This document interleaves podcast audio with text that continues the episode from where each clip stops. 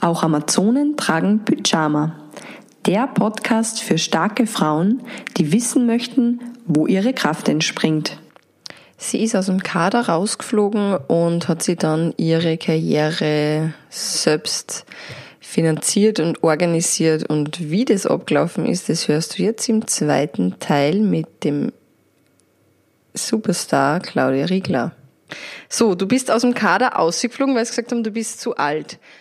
Ich weiß aber, dass du dann eben weiter da hast und für sowas braucht man ja Sponsoren, weil man kann sich ja solche Reisen und solche Trainings nicht von allein zahlen. Wie bitte hast du das geschafft, äh, als schwarzes Schaf da äh, Fuß zu fassen? Ich muss ja sagen, äh, es war damals so, dass ich die Möglichkeit gekriegt habe, bei einem Weltcup zu starten, äh, wo ich dann gut gefahren bin und somit hat einmal äh, dieses Reisen und alles, was so rund um den Weltcup war, hat dann schon der ÖSV übernommen.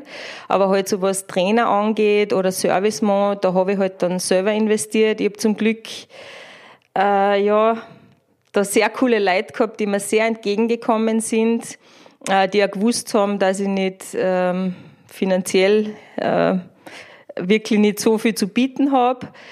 Äh, wichtig war natürlich Kopfsponsor, was ich aber, glaube ich, in die drei Jahre, hat es, glaube ich, auch ein Jahr gegeben, wo ich keinen gehabt habe. Ähm, oder auch die Sporthilfe. Ähm, ich kann mich jetzt gar nicht erinnern, ob ich da immer Förderung gekriegt habe, weil man muss ja gewisse Ergebnisse haben, um äh, dann in die Förderung einzufallen.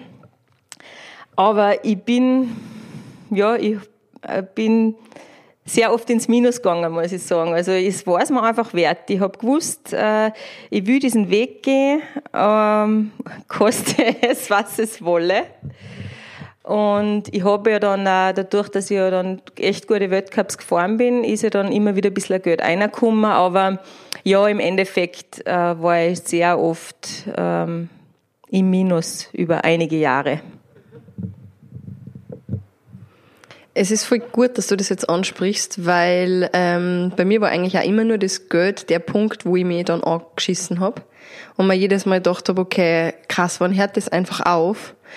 Und ich glaube, dass einfach viel Leute genau an dem Punkt stehen bleiben und dann ihren Traum aufgeben.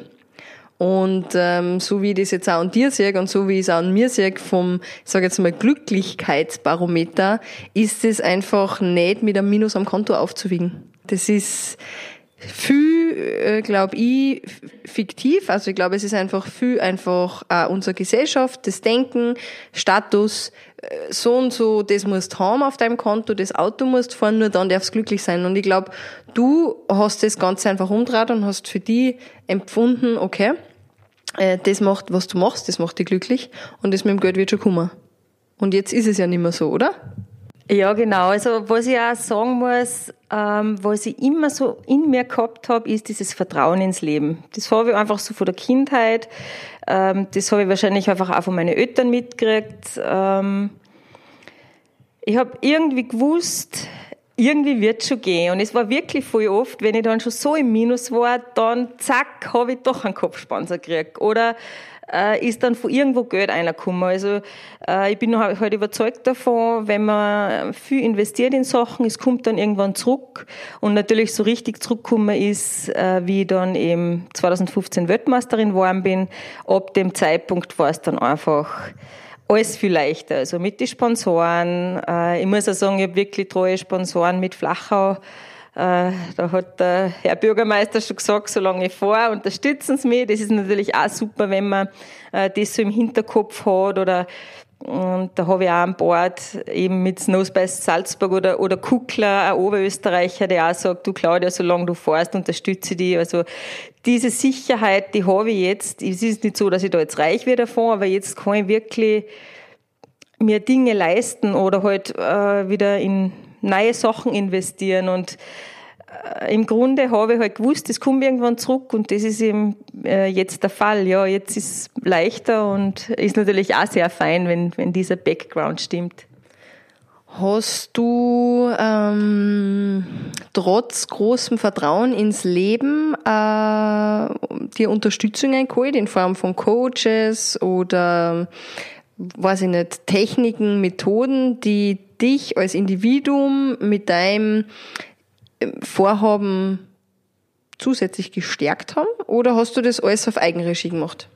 Ja, das habe ich eigentlich alles auf Eigenregie gemacht. Ich muss sagen, ich habe von 2011 bis 2000 oder von 2012 bis 2016 habe ich dann schon mal einen Mentaltrainer gehabt was auch vorher eine coole Zeit war und wo ich auch wieder viel mitnehmen habe können.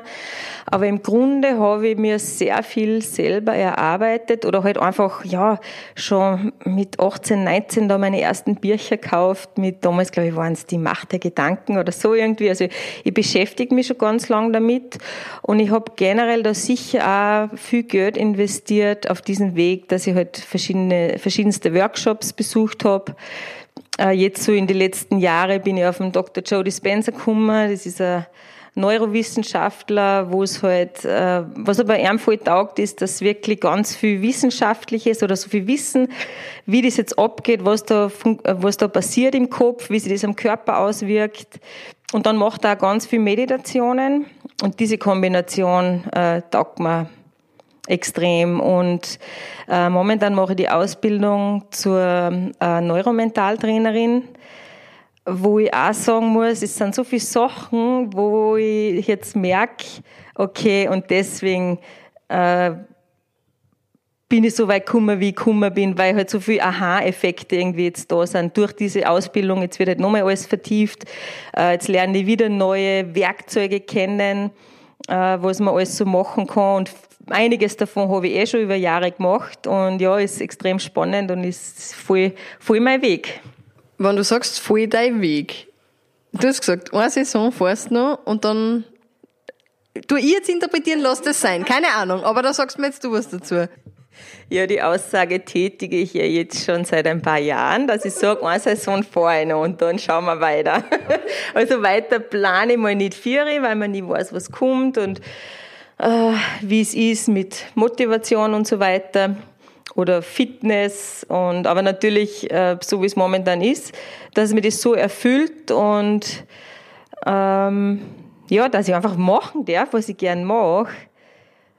Äh, ja, ich schätze das einfach sehr und jetzt werde ich mir anschauen, äh, wie es nach der Saison ausschaut. Aber jetzt geht's einmal in die kommende Saison wie die pure Lebensfreude mit anderen heiklen Situationen umgeht und wie sie sie motiviert und durch ihr starkes Training trägt, das erfährst du dann im nächsten Teil vom Interview mit Claudia Riegler.